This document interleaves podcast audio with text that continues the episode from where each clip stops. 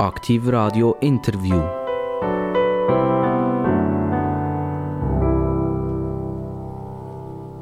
Aktiv Radio, das interessanteste Radio der Schweiz. Das ist das Radio, das die Leute ausreden Auch wenn man mir manchmal vorwirft, ich rede ein bisschen viel drin reden.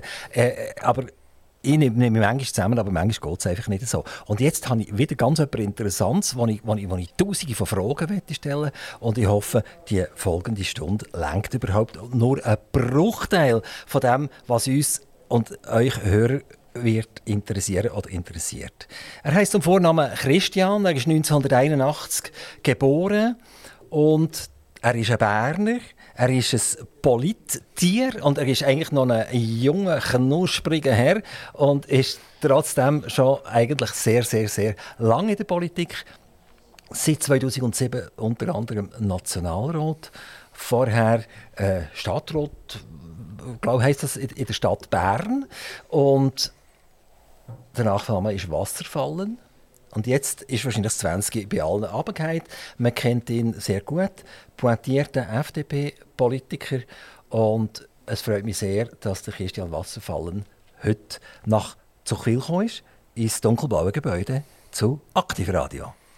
Ja, guten Tag miteinander. Also ich freue mich, dass ich hier darf sein und äh, die Gelegenheit wieder mal wahrgenommen habe, äh, in die Region zu kommen. Ich freue mich auf die Fragen. Äh, Christian Wasserfall, die kommen ja in die Region nicht nur jetzt gerade wegen Aktivradio, die kommen ja auch sonst mal ab und zu in die, in die Region.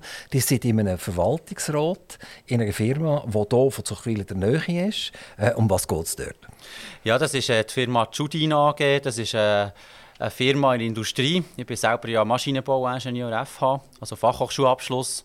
Und aus dieser Zeit heraus kenne ich den Patron von der äh, Judin AG, der Urs Judin. Und äh, das ist eine Unternehmung, die sogenannte spitzenlose Schleifmaschinen herstellt, wo man hochpräzise Teile schleifen kann, die rund sind. Also man braucht zum Beispiel solche Teile Kugellager, Lager, äh, Motorentechnik. Also es gibt wahrscheinlich sehr viele von uns, die mit Teilen rumfahren, die das Grenchen sind geschliffen worden, beziehungsweise bei den Kunden von diesen, von diesen Maschinen, die die beziehen, äh, sind geschliffen worden. Also man tut ja immer die Tests machen in Grenchen und äh, manchmal findet man dann noch äh, eine Spezialität heraus, die nicht Menge kann auf dem internationalen Werkzeugmaschinenmarkt. Und dort sind wir schon relativ gut unterwegs. Also es ist wirklich ein, ein sogenannter Hidden Champion, die Unternehmung. Also man hört schon, hat jetzt das erklärt, äh, die Hälfte habe ich schon nicht verstanden, was ganz genau gemacht wird. Aber wahrscheinlich ist das jetzt genau die Berechtigung, wieso ihr dort im Verwaltungsrat seid. Ähm, Christian Wasserfallen, wenn man bei euch auf die Webseite drauf geht, steht dort, äh, die sind 187 cm groß. Stimmt das? Äh, ja, nach aktueller Messung immer noch gleich, ja. Also, die, die hat, wann habt ihr das auf die Webseite drauf da? Mögt ihr euch noch erinnern? Ja, also, äh, sicher dann, als ich ausgewachsen bin. Das, wird, das nimmt meistens nicht zu oder ab äh, gross, aber das Gewicht hat ein bisschen zugenommen, aber äh, nicht so, wie ihr meint. Ja, aber, aber ähm, man wird ja kleiner, oder? Je älter das man wird, je kleiner wird man. Also die, stimmt, die 100, 187 cm stimmen Ich gehe davon aus, ja. 83 Kilo, das ist also nicht schlecht, muss ich sagen, oder? Ähm, ich, ich kann das bei mir selber sagen, ich bin nicht ganz so groß und etwa gleich schwer. Das heisst, dass bei mir eindeutig ein bisschen mehr äh, um, umschwabbeln als bei euch. Tut ihr auf den Körper achten, bei den Sport und schaut, dass das, das Maß 187, 83 auch erhalten bleibt? Also ganz offen, wenn wir, wenn wir hier so diskutieren, ist eigentlich das Ziel, dass ich noch ein bisschen, äh, äh, von der Masse in dem Sinn noch ein bisschen zunehmen könnte. Ähm, ich glaube, das wäre nicht falsch. Es kommt immer auf Gewichtsverteilung drauf an, wo das die äh, überboden ist. Und ich bin der Auffassung, da kann, man immer, kann jede und jeder etwas dazu tun. Ja, ich mache sehr gerne Sport. Ähm, sicher äh, zwei, drei Mal ins Fitness pro Woche, Unihockey spielen, einmal in der Woche. Also es muss schon etwas gehen. Die sind ein Berner und nicht nur ein Kanton Berner, sondern die sind auch ein Stadtberner. Ja, das ist richtig. Also ich bin in Elfenau aufgewachsen. Das ist äh, im Osten ähm, von Bern. Das ist dort fast eigentlich schon gegen Muri zu, also mehr oder weniger an der Grenze an. Dort bin ich aufgewachsen, nach der Aare. Ähm, passionierter Aareschwimmer selbstverständlich, wie alle, die in Bern sind aufgewachsen Ja, ich bin in Stadt Bern, jetzt wohne ich seit, jetzt muss ich schnell wieder überlegen, seit 2000 und acht irgendwann dort umeinander in der Lengasse. Die Lengasse ist ja die Strasse, die zur Universität führt. Und äh, die haben ja auch Erfahrung mit Fachhochschulen. Die haben auch gewisse Verbände oder Vereine geholfen gründen und, und lange auch präsidiert. Vielleicht kommen wir nachher dort auch noch drauf zu reden. Darf ich noch mal schnell etwas zitieren von eurer Webseite? Äh, gut zuhören. Der Staatsdiener muss zum Nutzen deren geführt werden, die ihm anvertraut werden, nicht zum Nutzen derer, denen er anvertraut ist. Das ist von wem? Vom Cicero, aber es fängt an mit der Staatsdienst und nicht der Staatsdiener. Ah, der Staatsdienst, genau. Les wer lesen kann, hat mehr vom Leben. Genau, das ist korrekt. Könnt ihr uns das ein bisschen verdeutlichen? Also es ist eigentlich der Hintergrund von, der, von dem Zitat von Marcus Tullius Cicero ist eigentlich in dem Sinn das, dass man nicht für sich selber äh, Entscheidungen fällen und irgendwie probiert, einen Staat aufzubauen, dass es eigentlich der, äh, denen nützt, die der Staat eigentlich, ähm, die, die verwalten, organisieren, sondern dass eben die Bürgerinnen und Bürger davon profitieren. Und das ist eigentlich ein, ein Grundprinzip, das mich immer geleitet hat, wenn man auch solche Entscheidungen fällt, sei das Energieversorgung, Bildung oder was auch immer, ist es einfach wichtig, dass die Leute Nutzen davon haben. Oder? Und letztlich hat es dann auch damit zu tun, wer zahlt, wer profitiert davon, in welcher Abwägung tut man dann die Entscheidungen fällen. Und eine der wichtigen, sehr praktischen, ähm, so, wenn man es abbricht, was sehr praktisch ist, ist für mich, wenn man zum Beispiel eine neue Staatsausgabe macht und die Finanzierung noch nicht sichergestellt ist, dann muss man sich immer überlegen, würde ich es auch finanzieren oder würde ich es auch machen, wenn ich es selber zahlen müsste. Oder? Wir oder können in den meisten Fällen sagen, vermutlich nein, oder? Bei vielen Fällen muss man, muss man leider Gottes sagen, nein, aber es gibt auch sehr viele berechtigte Fälle, wo man sehr grosse Beträge vorgenommen namentlich äh, äh, Covid-Unterstützungen, die halt wirklich eine Härtefallsituation war für sehr viele Unternehmungen in unserem Land, Gesellschaften, Vereine und so weiter. Ähm, da hat man schon müssen schauen, dass das nicht alles zusammenbricht. Und dort ich es nicht gerechtfertigt. Aber das bedingt auch, und das ist das Schuldenbremsthema, dass wenn man in, in diesen Jahren schon wieder Geld verdient, dass man eben haushälterisch umgeht, dass wenn es dann, schlimm, wenn es dann schlechter geht, dass man das kann finanzieren kann. Mit der Satz jetzt vom Cicero, den könnte man ja auch in die DDR zurückversetzen. Also ich nehme an, der Honecker in der DDR war auch der Meinung, ich bin ausschließlich zugunsten von unseren DDR-Bürgern hier und äh, denen geht es nur so gut dank mir, dank dem, dass ich zu ihnen schaue. Ja, aber ich würde jetzt mal sagen, der, ist ziemlich genau das Gegenteil von dem, von, de, von dem Zitat und von dieser Philosophie dahinter. Wenn man ja weiss, wie die äh, sozialistischen, kommunistischen Regime funktionieren, dann leben alle Armut, außer der kleine Kasten, und die lebt im Reichtum und die, die, die, die den Staat äh, organisieren und die sind in der Regierung. Also das ist ein da bekomme ich einfach wirklich Bauchkrämpfe, wenn ich dieses System anschaue. Es gibt leider Gottes immer noch Leute, die dem nachher trauern heutzutage. Da, da komme ich jetzt gerade zu einem Punkt, wo ich probiere jetzt in diesem Wahljahr 2023 allen meinen Gegenüber, die in der Politik tätig sind, zu stellen. Wir gehen von Folgendem aus, und das scheint tatsächlich wahr zu sein, dass wir in der Schweiz etwa 5,4, 5,5 Millionen werktätige Leute haben. Wir haben irgendwie 9 Millionen Einwohner oder so etwas. Das wissen wir ja nicht so ganz genau. Äh, vielleicht tut uns das Bundesamt für Statistik mal genauer aufklären, wie viel das wir jetzt echt sind. Oder? Vielleicht müssen wir wieder mal eine Volkszählung machen, so wie zu Christus Geburt, dass wir echt wissen, wie viel das wir sind. Also sagen wir mal, wir sind 9 Millionen, 5,5 Millionen sind arbeitstätig und jetzt kommt die Krux.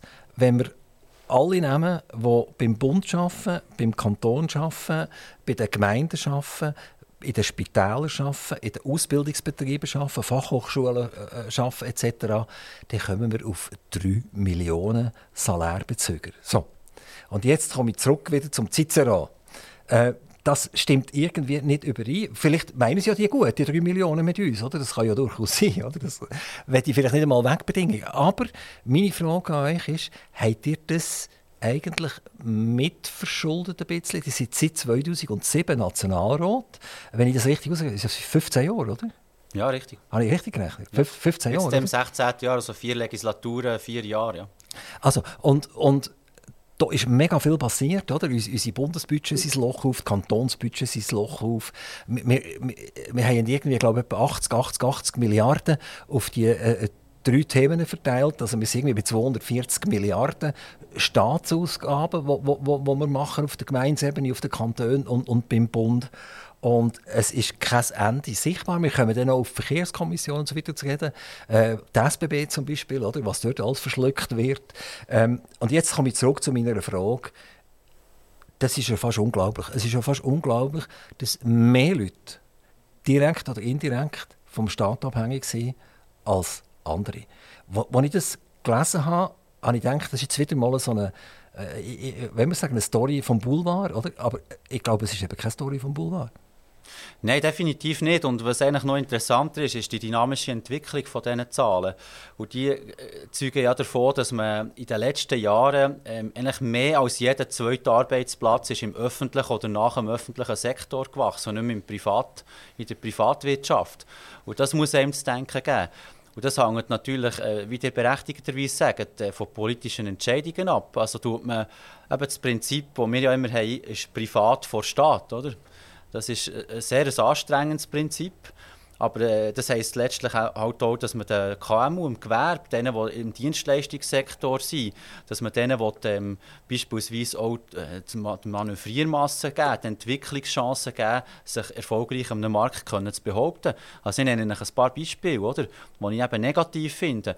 Der Postkonzern ist ein Gemischtwarenladen. tut jetzt von, von, von irgendwelchen Werbeplakaten über Einkaufs-Apps zu äh, Buchhaltungen für KMUs ähm, bis und mit nachher noch äh, Publibike, was sie noch gemacht hat, also Veloverleih macht der Postkonzern mehr oder weniger aus. Und der Bundesrat findet das okay muss man leider so sagen. Ich finde es nicht okay. Oder? Dort muss man klar auch festhalten, die Post durch die erste Linie Dienstleistungen anbieten im Zahlungsverkehr, Briefe, Pakete, Briefe sie das Monopol und that's it, und Poststellen und so weiter betreiben.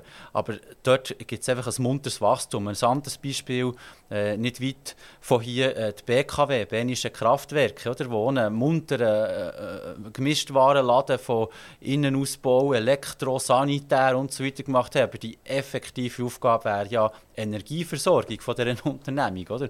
Und dort fängt es eben an, dass man dann alles abdelegiert. Es kommt ein, ein, ein Geschäft jetzt in die Frühlingssession, wo, wo heisst, äh, dass zum Beispiel der, äh, der, der Bund soll die ganze Kindertagesstättenfinanzierung stemmen oder? und, und, und, also die, die Ausweitung. Und dort bin ich immer sehr kritisch gewesen, aber leider Gottes gibt es halt noch ein paar andere im Parlament, die das anders sehen. Ja, aber das ist ja normal, wenn, wenn im Prinzip der grösste Teil vom Bund oder der Kanton oder der Gemeinden abhängig ist, von den Menschen, dann seid ja ihr mit eurer Meinung auf verlorenem Posten. Die könnt eigentlich daheim bleiben und den Schlüssel drehen. Ja, ist natürlich, ist natürlich schon so. Je mehr dass man Subventionen spricht, je mehr dass man tut, äh, in dem Sinne den Staatstropf ähm, überall verteilen, desto mehr Abhängigkeiten entstehen und desto schwieriger wird es, das wieder rückgängig zu machen. Das ist vielfach mein Argument eben dann in der, in der politischen Debatte. Hey, passt auf, das ist ein nicht reversibler Prozess. Also nehmen wir ein Beispiel, ähm, ihr seid ja äh, aus der Radiowelt ähm, seid ihr ja jahrzehntelang dabei, ähm, beispielsweise die Mediengesetzgebung, oder? Dort hat man probiert, ist ja zum Glück vom, vom Volk abgelehnt worden, dort hat man probiert, die ganze Medienbranche einen Staatstropf zu senken. Bei Online-Medien hat man dann direkt Subventionen bekommen, die man dann in der sogenannten Erfolgsrechnung dann hat ausgewiesen hat. Und das hat natürlich Abhängigkeiten gegeben, die gross wären Das sind genau solche Sachen, die man eben nicht machen darf. Aber eben, die, die haben es gesagt, die Abhängigkeiten kann man fast nicht mehr rückwärts bewegen. Die Rolle rückwärts geht fast nicht mehr. Sondern also die, Leute also haben sich daran gewöhnt, oder? Ja. dass sie das einfach überkommen. Und damit werden sie staatstreu. Ich habe ganz eine interessante Sendung gesehen. Sonst habe ich mich so ein bisschen äh, distanziert von News und, und, und Fernsehen schauen etc., wo der Putin es geschafft hat, etwa in 20 Jahren die Oligarchen auszuwechseln. Also zuerst haben die Oligarchen an Putin gesagt, was er zu tun hat.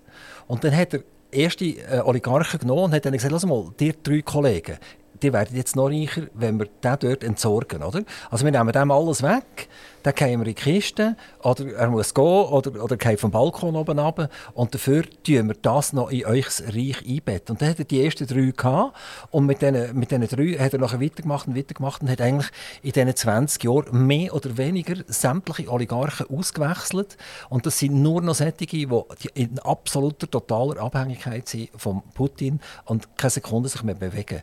Und jetzt darf ich vielleicht das als, als, als, als Frage stellen, oder? Äh, die, die sind seit 2007 im Nationalrat, die kommen da Informationen her, wo wir uns nur freuen könnten, wir hätten sie. Ähm, äh, äh, hat, man das nicht, hat man das nicht gesehen? Hat man nicht gesehen, dass der Putin sich langsam aber sicher immer wie stärker hat können etablieren in seinem Russland und gewaltige Abhängigkeiten hat können produzieren und wir haben eigentlich einfach geschlafen und einfach zugeschaut, oder? Und jetzt haben wir den Salat, oder? Also, es ist eine total andere Thematik als vorher natürlich, aber ähm, was man schon muss sehen ist, dass man der, der allgemein der Westen, aber nicht nur der Westen, andere Staatschefs haben ja der, der Putin unterschätzt. Ähm, was mir noch in Erinnerung ist, ist geblieben, ist ähm, letztes Jahr im Swiss Economic Forum in Interlaken ist der Sebastian Kurz gekommen, der ja auch schon im Kanzler ist in, in Österreich, oder, wo ja da auch nicht ganz so einen schönen Abgang hatte. Aber äh, so ein kleines äh, Gespräch, im, also ein Gespräch im kleinen Kreis hat mir schon noch ein paar Aufschlüsse gegeben. Und die, Aufschlüsse waren eigentlich die, dass man bei diesen internationalen Treffen, sei das die deutsche Bundeskanzlerin Merkel mit dem Putin, der Sebastian Kurz mit dem Putin, unsere Bundespräsidenten mit dem Putin oder andere, dort hat man immer gemerkt, dass so am Anfang, wenn er etwas gesagt hat, immer so ist die Aussage gekommen, hey, aber Moment mal, äh, wir finden die Instabilitäten, äh, wo, wo weltweit existieren, finden wir nicht okay. Krim gehört zu uns und wir wollen eigentlich äh, nicht, dass Europa und NATO und so weiter zu mächtig werden, sondern wir wollen unseren Standpunkt vertreten. Und dann ist man zum Thema gekommen. Und der Putin hat das offensichtlich so eine Art wie fast in jedem Speech gesagt so la, im Übrigen bin ich der Meinung, dass Karthago zerstört werden sollte, oder? So ein bisschen immer wiederholt. Wow, ich so denkt, ja, das sagt er immer am Anfang und dann kommt er schon zum Thema, ist okay, muss er ja sagen, es wird international übertragen, durch seine Presse, und seine Bevölkerung muss er das so manifestieren. Aber wie ernst das war, das hat man unterschätzt. Oder? Man hat schon gewusst, dass mit dieser Situation von einer zu dominanten NATO, NATO-Erweiterung, ähm, aber auch von den westlichen Achsen, dass er dort äh, sich bedroht hat gefühlt, ganz offensichtlich. Und wir haben das zu wenig ernst genommen. Und insofern ist der Fehler an und für sich dann äh, schon entstanden. Und das ist ja heute auch so ein, ein, ein Common Sense, dass man sagt, bei der Annexion von der Krim hat man geschlafen. 2014 genau, ist das gesehen, oder? Und das ist die große Problematik. Jetzt probiert man natürlich von Russland her die Krim zu erschließen, oder? Durch die, durch die unstabilen Regionen. Ähm, das ist leider der logische Schritt gewesen, dass der so dramatisch eingefordert wird mit dem Angriffskrieg. Das ist für alle relativ erstaunlich gewesen. Also ich habe wirklich gestaunt, wie viel das auch top absolute Top-Shots der internationalen Politik eigentlich unisono gesagt haben, wir haben das wirklich nicht erwartet. Also das heisst eigentlich für uns Bürger, wir können euch Politiker nicht vertrauen, oder? Weil, weil die habt ja eigentlich alle Informationen gehabt, die, hat, äh, die sind mit geschlossenen Augen sind voll reingelaufen und jetzt haben wir eine Situation, wo wirklich niemand hat wollen, oder? Also, dass Menschen müssen sterben wegen einer irgendeiner Expansionspolitik oder, oder einer Mehrzugangspolitik oder was es halt dann immer ist, das hat ja niemand wollen. Aber es gibt ja jetzt in Deutschland gibt's gewisse Leute, die, der eigenen Regierung Vorwürfe machen, dass sie das wirklich verschlafen haben, oder? Ja, aber zu Recht. Dass finde zu Recht, ja. Dass, dass sie ja. im Prinzip einfach, äh, einfach seit 2014 die Augen zugedrückt haben und und sie tun sogar ein bisschen Mitschuld an der jetzigen Situation. Also so weit ich ja wirklich nicht gehen. Ich meine, wir reden hier von Mord, wir reden von Familienzerstören, wir reden von der grössten Traurigkeit, die auf dieser Welt überhaupt passieren kann. Aber es ist erlaubt, darüber nachzudenken, hat es einen Moment gegeben, wo man hat spüren konnte, es könnte zu so einer Eskalation kommen. Also eben, dass diese Eskalation so krass ist, dass, dass, dass man wirklich mit Truppen in dem Sinne kriegerisch in, ein anderes, in einen anderen souveränen Staat einmarschiert, ähm, da würde ich mir jetzt wahrscheinlich viel zu viel anmassen, wenn ich würde sagen, das hätte man voraussehen und so weiter. Ich glaube, es war wirklich für viele eine grosse Überraschung, die, die, die Eskalation in so kurzer Zeit. Aber was, was ich für, für mich auch daraus mitnehme, wenn man Beobachtungen nimmt, eben, Krim-Annexion ist sicher der, äh, ist sicher der erste äh, Kapitalfehler von der Unterschätzung. Und der zweite ist die energetische Abhängigkeit von Russland. Oder? Ähm, wenn, wenn ihr äh, könnt auf dem Internet mal schauen oder äh, vielleicht die, die Dokumente, die Videos sind noch vorhanden. Es sind für mich so zwei Situationen, die dann waren. Auf der einen Seite hat der Donald Trump mal eine UNO-Vollversammlung gesagt, ja, Deutschland ist total abhängig von russischem Gas und hat sich so abhängig gemacht von Russland, dass man eigentlich ähm, vis-à-vis von Russland gar nicht mehr eine souveräne Position hat. Und so, dann hat man einen Kameraschwenk gemacht und die deutsche Delegation hat nur noch gelacht, oder? Und das waren so, äh, so Hinweise, die man eigentlich ernst nehmen musste. Der zweite Teil, den ich gesehen habe, ist auch wieder äh, ist zufälligerweise wahrscheinlich so, aber der Donald Trump, der sich zum Beispiel darüber beklagt hat, dass die westlichen Staaten, äh, notabene Deutschland, äh, zum Beispiel signifikant zu wenig äh, Mittel in die NATO hineingeben, oder? Von ihrem BIP oder von ihrem Bruttosozialprodukt gemessen her. Und das hat man auch wieder eigentlich relativ stark belächelt. Äh, äh, Amerika hat sich ja dann kurzweilig zu der NATO zurückziehen, oder? Und das waren vielleicht so ein bisschen vorbereitende äh, Diskussionen, gewesen, energetische Abhängigkeit, Finanzierung von der, von der, von der NATO, dass die eben schlagkräftig bleibt und organisatorisch wieder auf Vordermann gebracht werden Was hat man hier gemacht? Man hat äh, auch in der Schweiz selber, in Deutschland auch, hat man eigentlich äh, die Armee kaputt gespart. Man ist nicht mehr einsatzfähig, oder?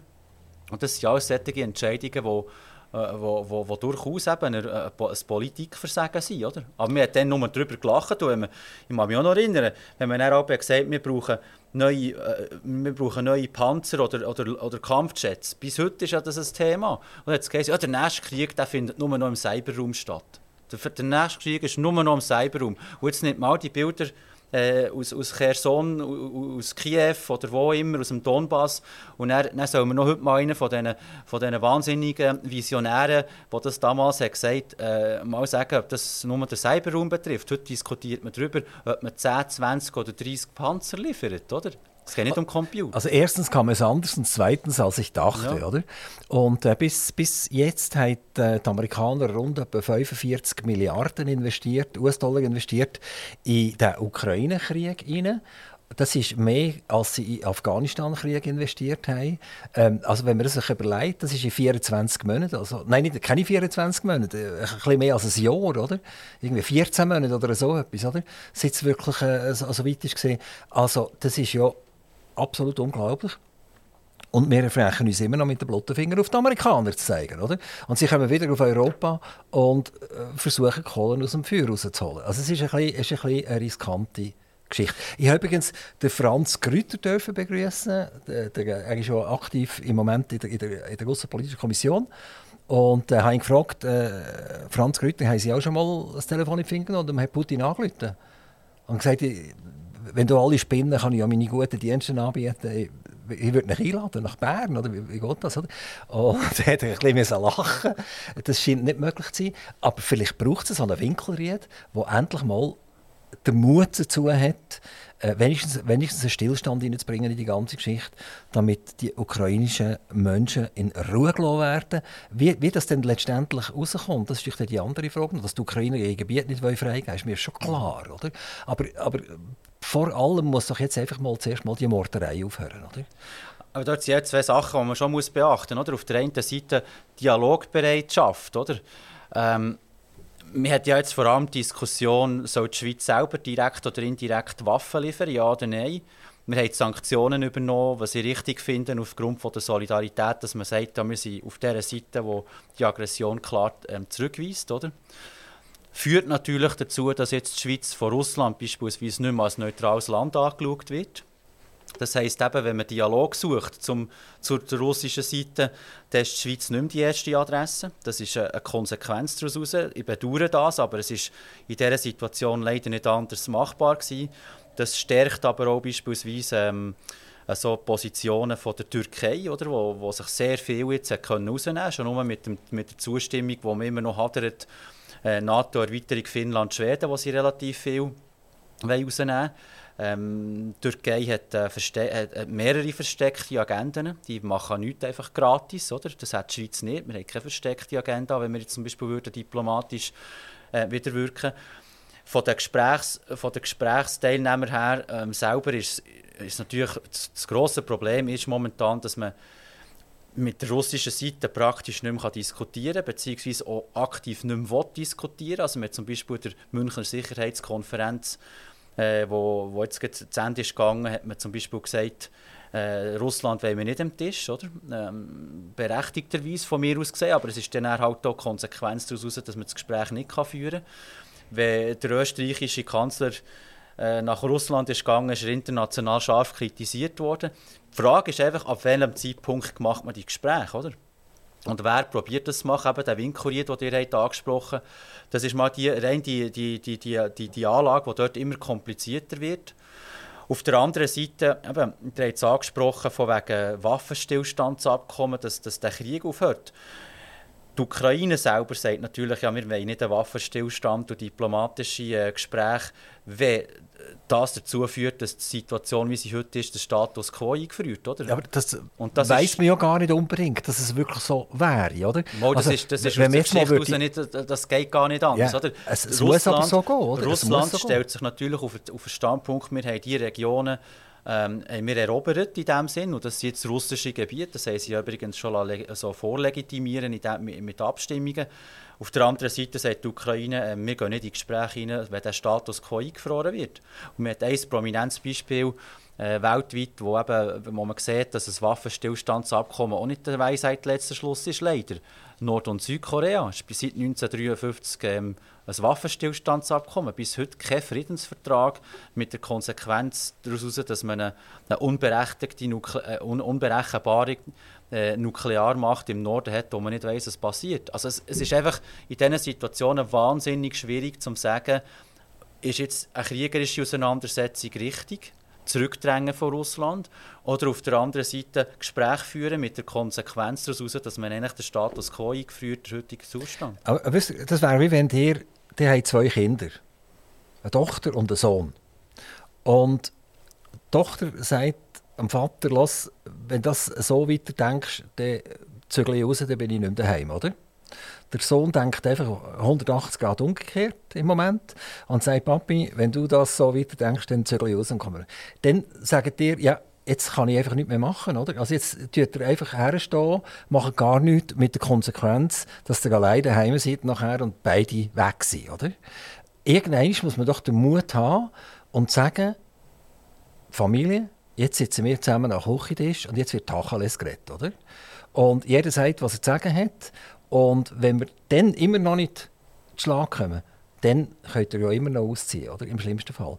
Aber es muss jetzt einfach mal gestoppt werden.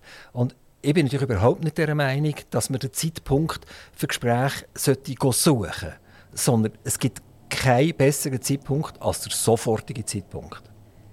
Ja, im Grundsatz gebe ich Ihnen absolut recht, aber es hat einfach die Konsequenz, dass beide Seiten die, die Situation anders anschauen, wenn man in Gespräche hineingeht, ob man überhaupt Gespräche führen will.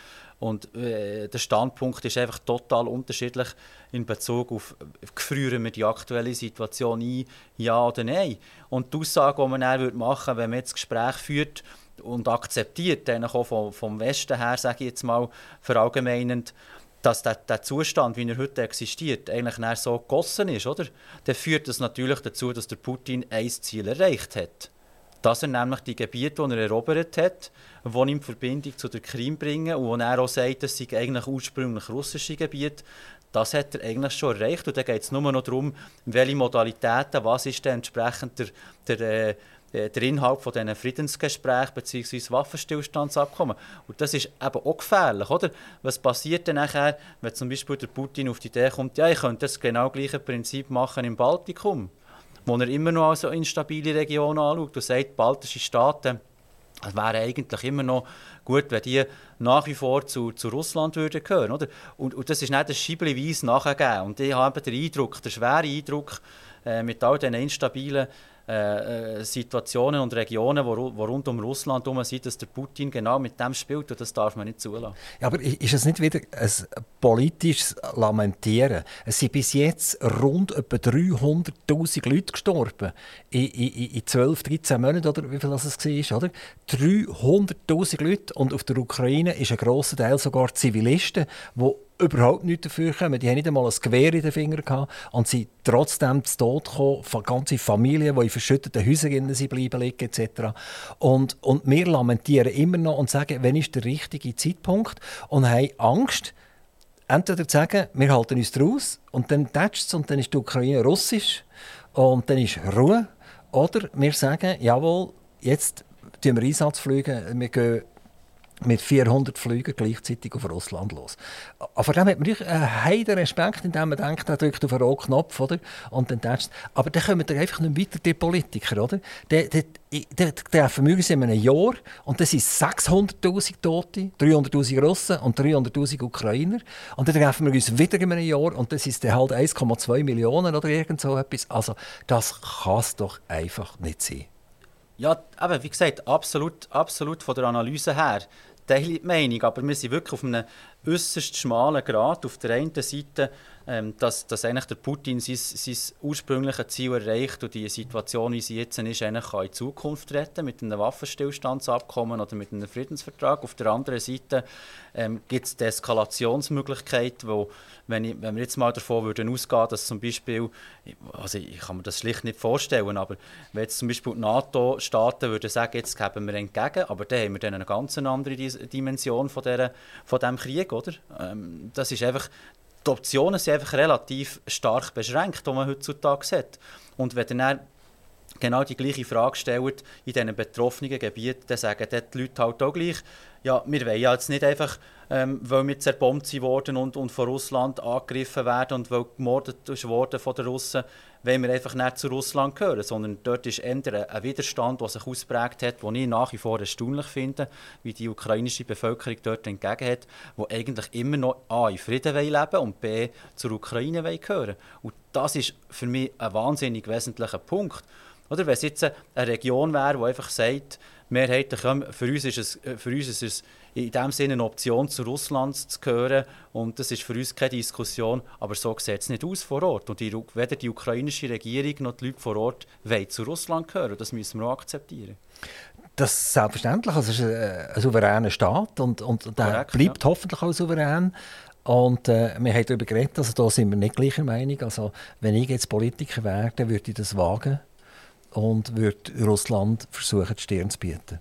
Und in der Hoffnung, dass sie tatsächlich auf den roten Knopf drücken, dass dort ein paar Leute vernünftig sind und das verhindern und dass man aus einer Position von der Stärke nachher kann verhandeln kann. Was man jetzt nicht kann, und in zwölf Monaten können wir es noch weniger und in 24 Monaten können wir es noch viel weniger. Und dann wird es dann irgendwann sind so viele Flüchtlinge unterwegs und so viel Gelder geflossen und so viele Kriegsgewündler. Das ist vielleicht auch noch ein Thema, wo, wo ganz, ganz spannend ist. Wenn ich ganz schnell auf die Schlempe mache in die Energiepolitik hinein, ähm, ich, ich, ich jetzt etwas schnell äh, euch, euch sagen im Energiebereich. Das, ist ja, das gehört bei euch ins tägliche politische Portfolio rein. Ähm, wir sind hier abhängig beispielsweise von einem äh, Monopolist, der das Gas liefert. Und der sagt uns einfach, was Kilowattstunde Gas kostet. Punkt Schluss. Äh, das sind jetzt irgendwie 16, 17, 18 Rappen im, im Moment.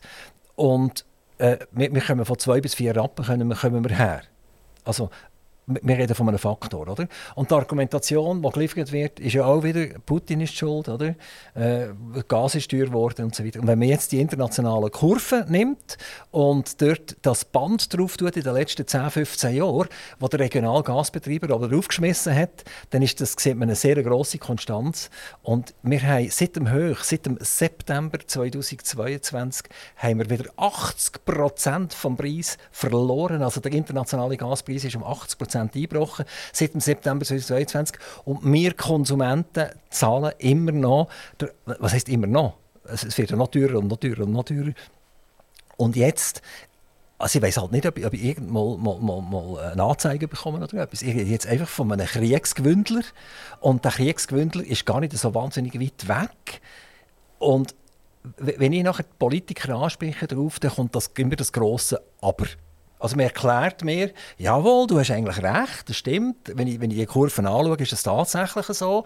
Aber die müssen sich halt langfristig verpflichten jetzt und jetzt haben sie dieses Problem und jenes Problem und so weiter. Aber ich bin von einem Monopolist abhängig, oder? Und wenn ich dem sage, dann tu doch du mir mal deine Papier auf den Tisch legen. Also Öffentlichkeitsprinzip. Ich will wissen, ob das wirklich stimmt, ob du wirklich so langfristige Verträge hast und ob ich das verstehen kann. Und nachher sagt er mir, äh, Sauser, los, du verstehst nicht von Energie, du hast sowieso keine Ahnung, oder? Und die letzten zehn Jahre, das geht dir eh nicht an. Und das sind keine Verträge und, und so weiter und so fort. Dann komme ich Vögel über. Und, und dann sage ich, eigentlich sind, sind die Leute, die mir jetzt gerade direkt weh machen, die sind gar nicht so wahnsinnig weit weg. Ja, das, das ist korrekt. Das ursprüngliche Problem, das wir im Gas- wie im Energiemarkt, also im Strommarkt haben, ist, dass die Märkte eben nicht liberalisiert sind, dass ihr eben nicht könnt wählen könnt, von wem der welche äh, Energieform, also welches Energie, welchen Energieträger beziehen.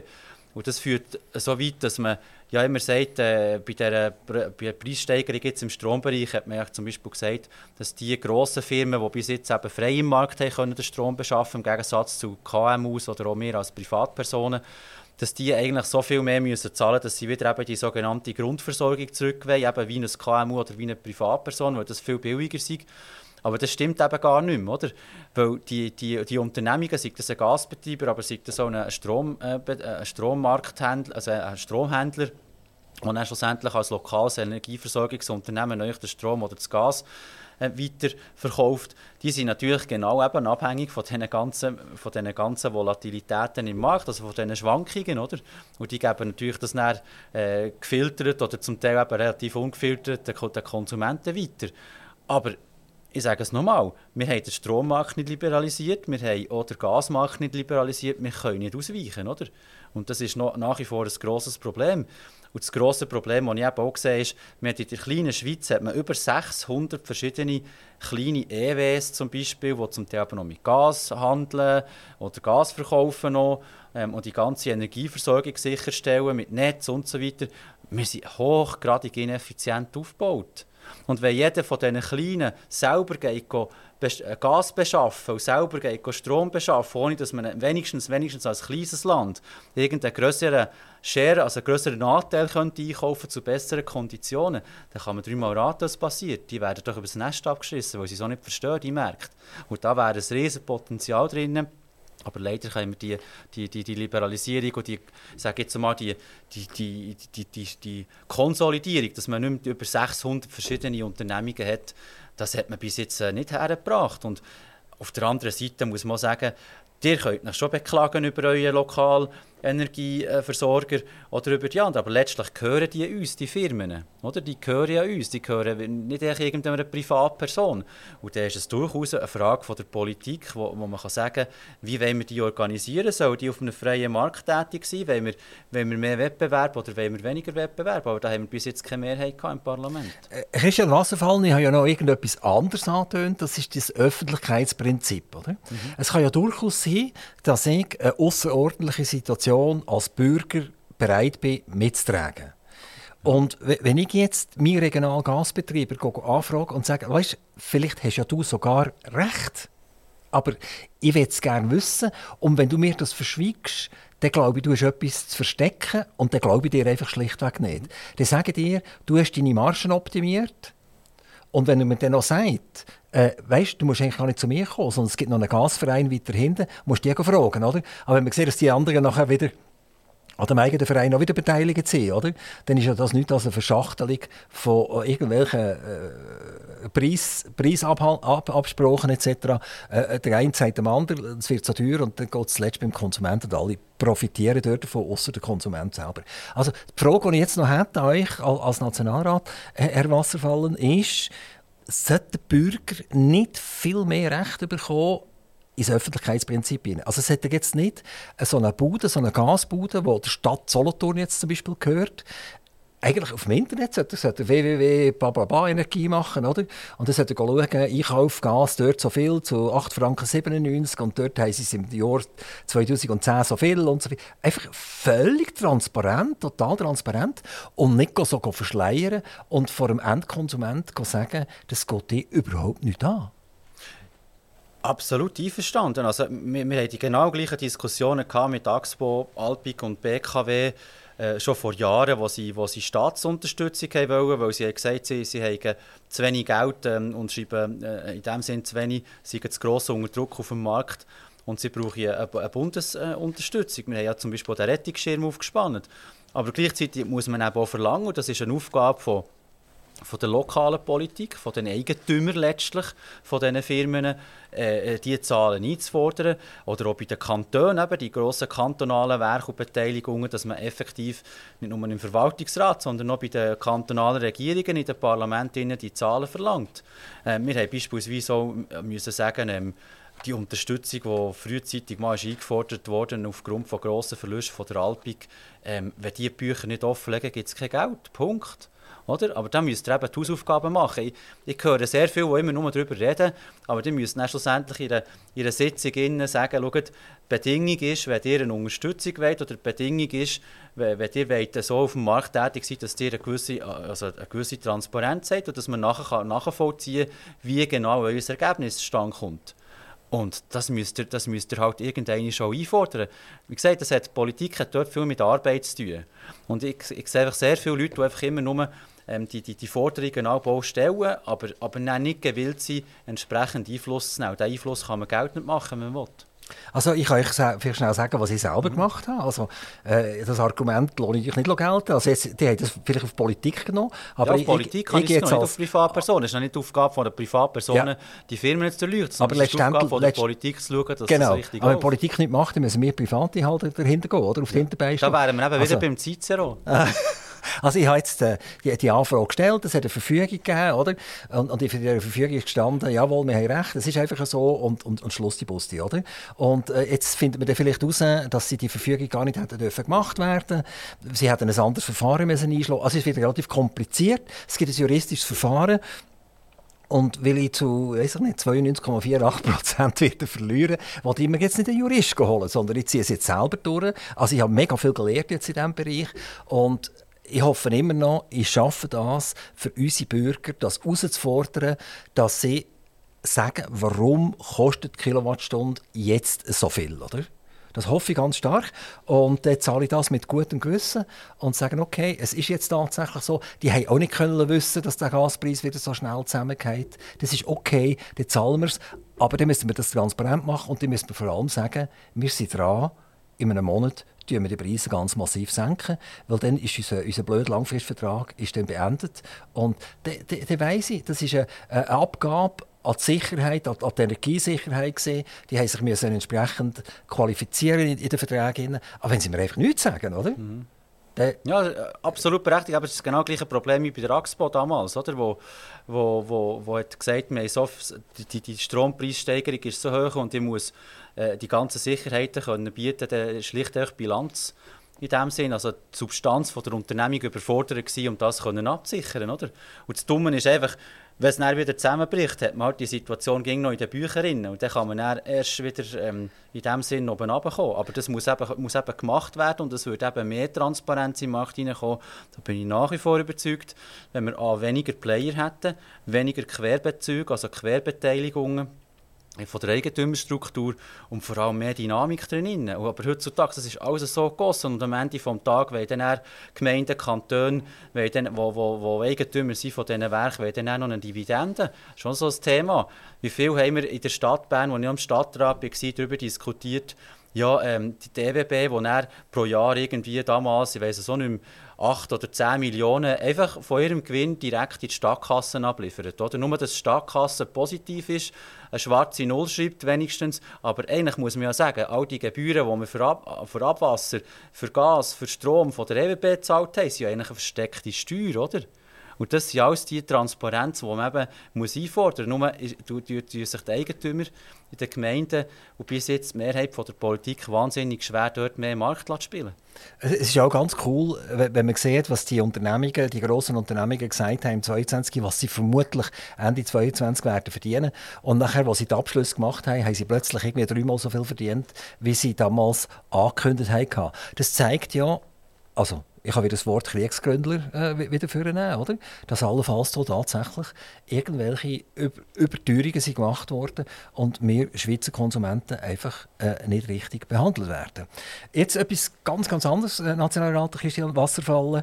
Ähm, Horizon, also Horizon, oder das, das Programm, was darum geht, äh, Zusammenarbeit mit den Universitäten. So, da, das ist ja ein Steckenpferd von der SRG, wie schlimm das, das ist, oder?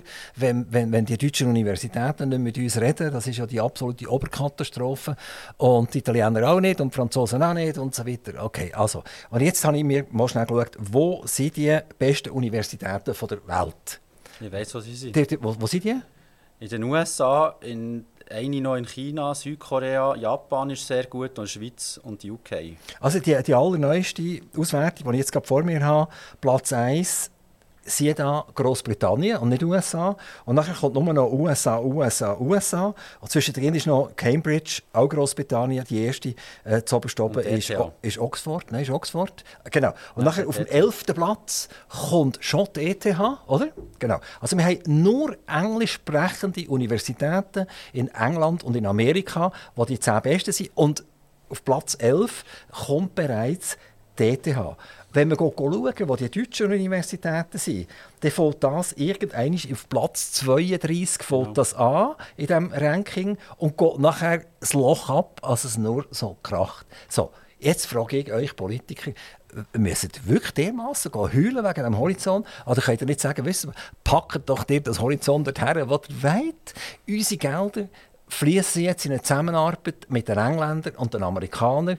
Und die Deutschen die eure halbbachner Universitäten weiterführen. Und dann könnt ihr selber schauen, dass ihr im Ranking wieder raufkommt. Und wenn ihr im Ranking irgendwie zwischen 1 und 15 seid, dann können wir wieder mit euch diskutieren. Das ist ja genau das, was jetzt die EU-Kommission hat gemerkt dass man mit dem Ausschluss von der Schweiz eigentlich eine sogenannte Lose-Lose-Situation geschafft hat.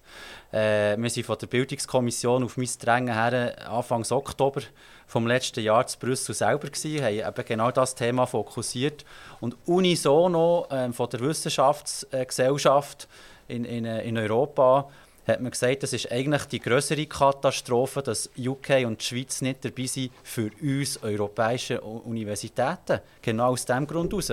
Weil mit dem Ausschluss von, von Großbritannien und der Schweiz aus dem Horizon Europe Programm, oder?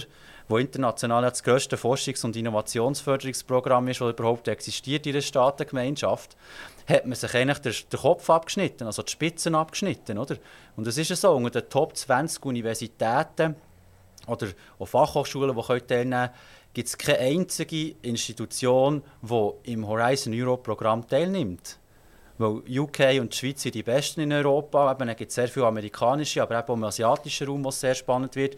Und das hat mich eben auch dazu geführt, weil wir ja schon das zweite Mal nach der Annahme von der Wassereinwanderungsinitiative 2014 ausgeschlossen wurden, damals noch Horizon 2020 hat das Programm geheißen, das hat mich dazu geführt, dass ich jetzt im Nationalrat eine Mehrheit gehabt, in der Bildungskommission ist es, ist es einstimmig durch, jetzt ist der Ständerat dran, eine Motion gemacht, die heisst, dass man ein eigenständiges Programm auf die stellt, wo man die international, egal ob das jetzt Amerikaner oder Asiaten sind oder Europäer, die besten Leute anziehen die besten Firmen, Start-ups, Innovationen anziehen und dass man auch den eigenen Studierenden oder Doktorierenden oder was auch immer in der Schweiz eigentlich so ein bisschen ähm, von den Massnahmen, die jetzt Europa macht, wo wir eben nicht teilnehmen können, so ein bisschen die Kirsche aufsetzt und sagt, wir haben, die, wir haben eigentlich noch die besseren Konditionen als in Europa. Also in die Offensive gehen.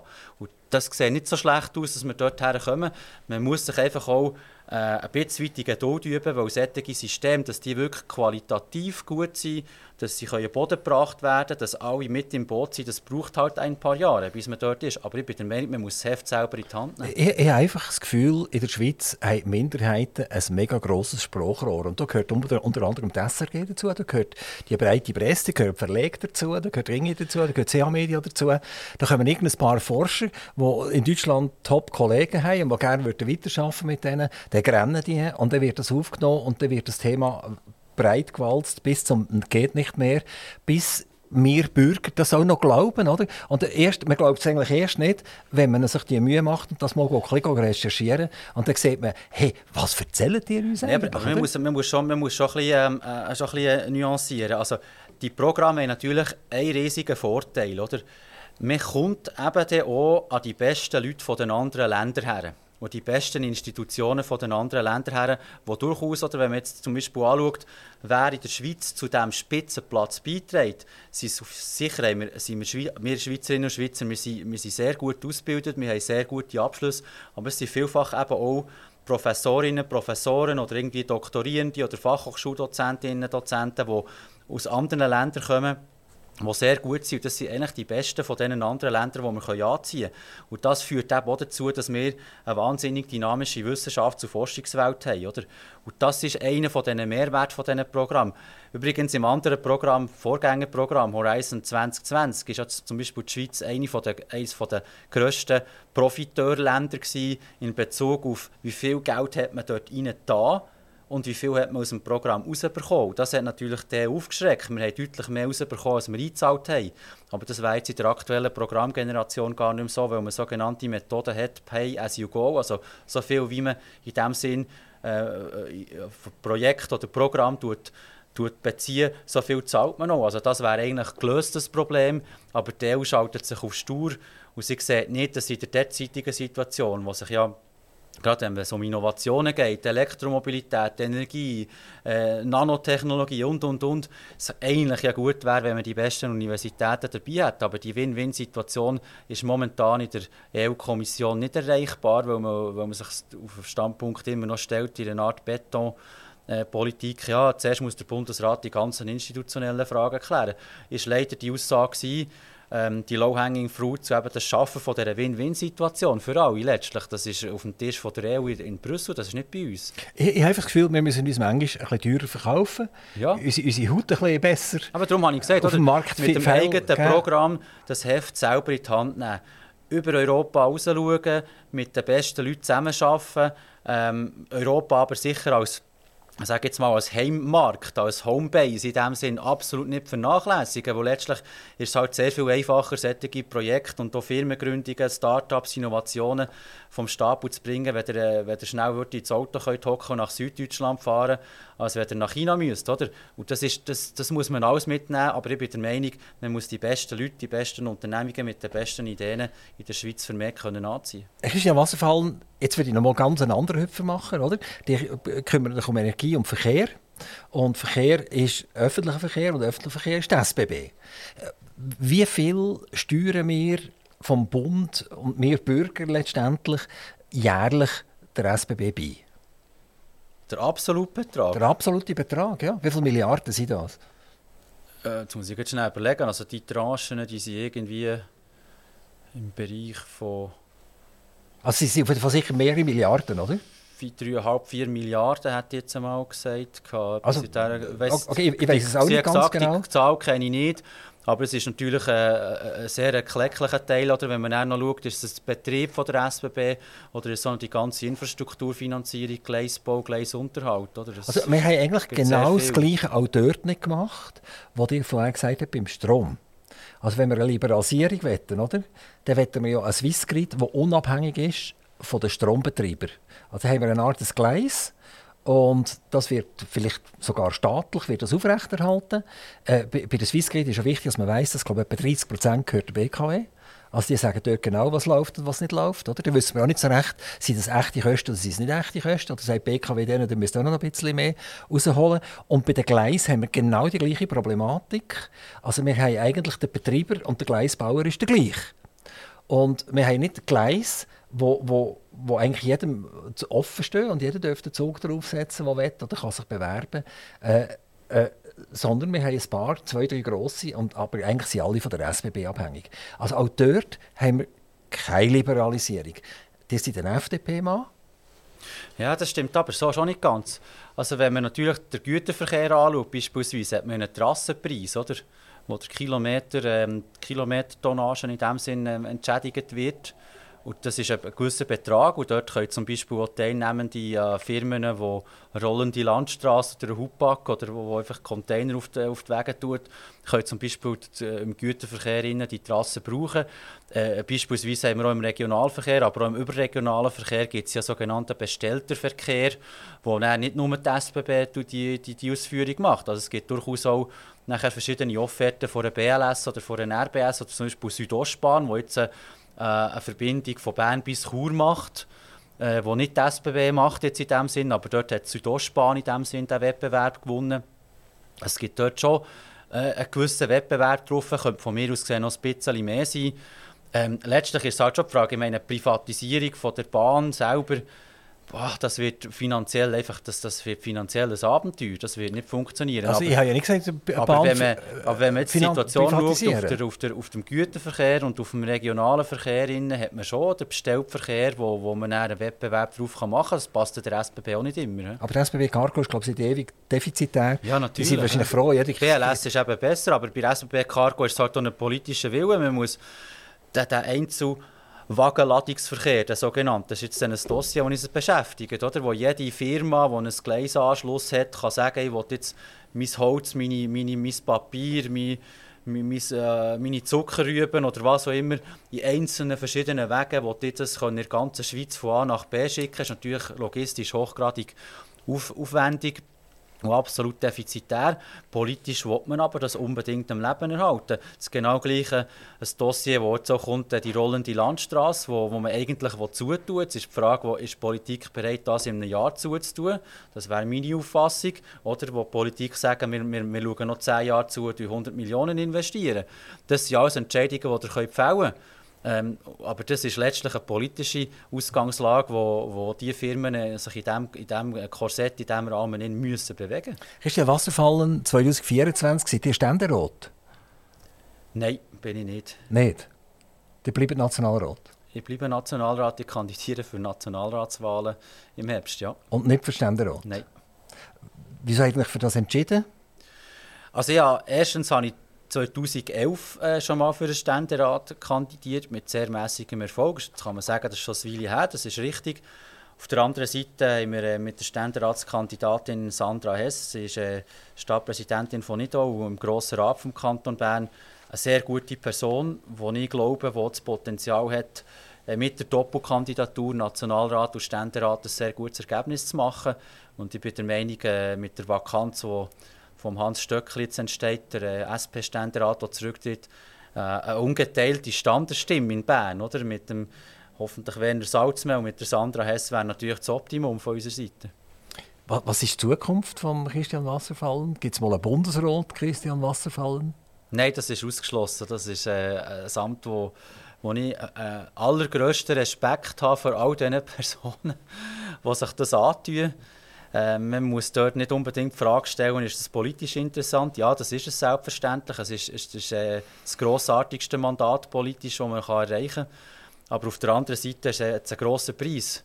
Und dieser Preis heisst, dass man 24-7 äh, 365 Tage im Jahr Bundesrat ist und dass man mehr oder weniger kein Privatleben mehr hat. Man muss damit können umgehen wenn man in das Amt hineingeht, dass man mindestens, sage jetzt mal, während der Amtstour, acht Jahre äh, im Durchschnitt, ähm, das Privatleben äh, Leben Nagel hängt. Und das wollte ich nicht. Ist in Wasserfallen ganz herzlichen Dank, dass ihr in Kanton Solothurn übergehüpft seid und unseren Zuhörern dermassen offen Auskunft gegeben haben.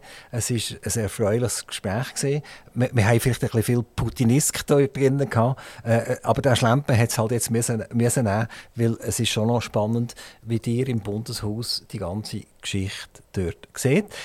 Ich hoffe, wir sehen uns wieder oder hören uns wieder am Mikrofon. Ich habe eigentlich noch einen ganzen Stapel Papier parat, den ich hätte fragen Ja, ich sehe es, der ist noch gross. der wäre noch gross. Aber es hat einfach nicht sein Und die Zeit, die ist unerbittlich und die ist abgelaufen. Ganz, ganz herzlichen Dank, dass ihr vorbeigekommen seid. Ich wünsche euch, oder wir von Aktiv Radio, wünschen euch für die Wahlen 2023 auch der FDP wie wir es selbstverständlich für alle anderen Parteien auch machen. Ganz, ganz, ganz viel Glück. Seid mutig, verkauft unsere Schweiz ein bisschen teurer, als es bis jetzt gemacht Und vielleicht könnt ihr mal an Putin das Telefon geben, wer weiß es. Merci vielmals, Christian Wasserfall. Merci, bleibt aktiv. Aktiv Radio Interview.